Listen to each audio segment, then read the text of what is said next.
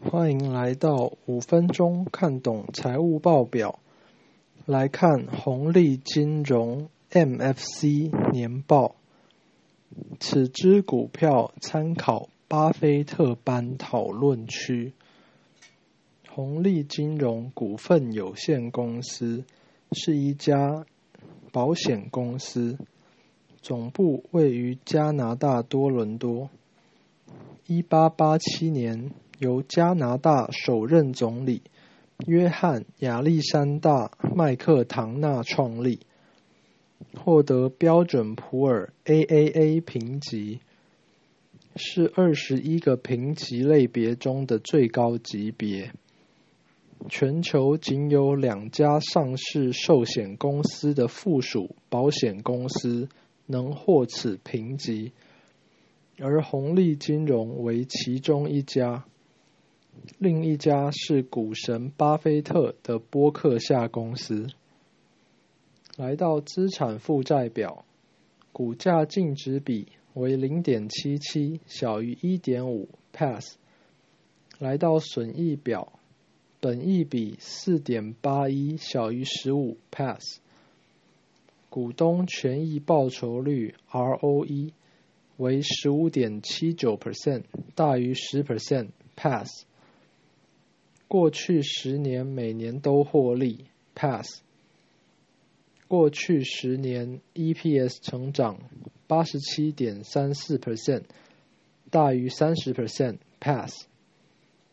来到现金流量表，营业现金流除以税后净利为三百五十六点四 percent，大于八十 percent，pass。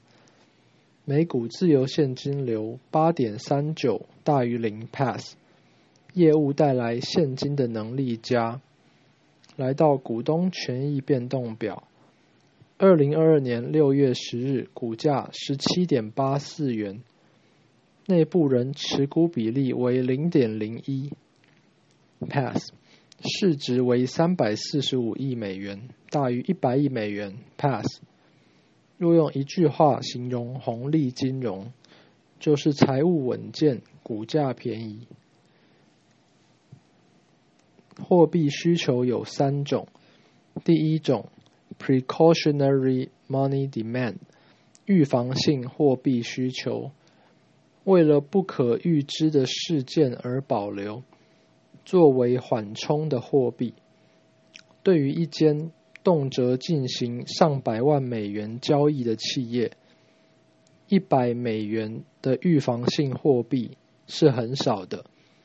同理，可套用在 GDP 上。所以，当 GDP 上升，预防性货币需求就会上升。两者呈正相关。第二种，transaction money demand，交易性货币需求。第三种，speculative demand，投机性货币需求。当投资人认为公债或其他资产的风险较高时，就会转而持有货币。因此，当其他资产的 perceived risk 感知风险上升时，投机性货币需求也会上升。名词解释：lump sum 总额，reserve requirement 存款准备金比率，是银行不可以放贷出去，必须准备提供顾客提领的金额。美联储可以借以调控货币政策。当调高比率就是紧缩，调低比率就是宽松。Money multiplier，货币乘数，基本上是存款准备金比率的导数，也就是总共可放贷金额除以准备金的倍数。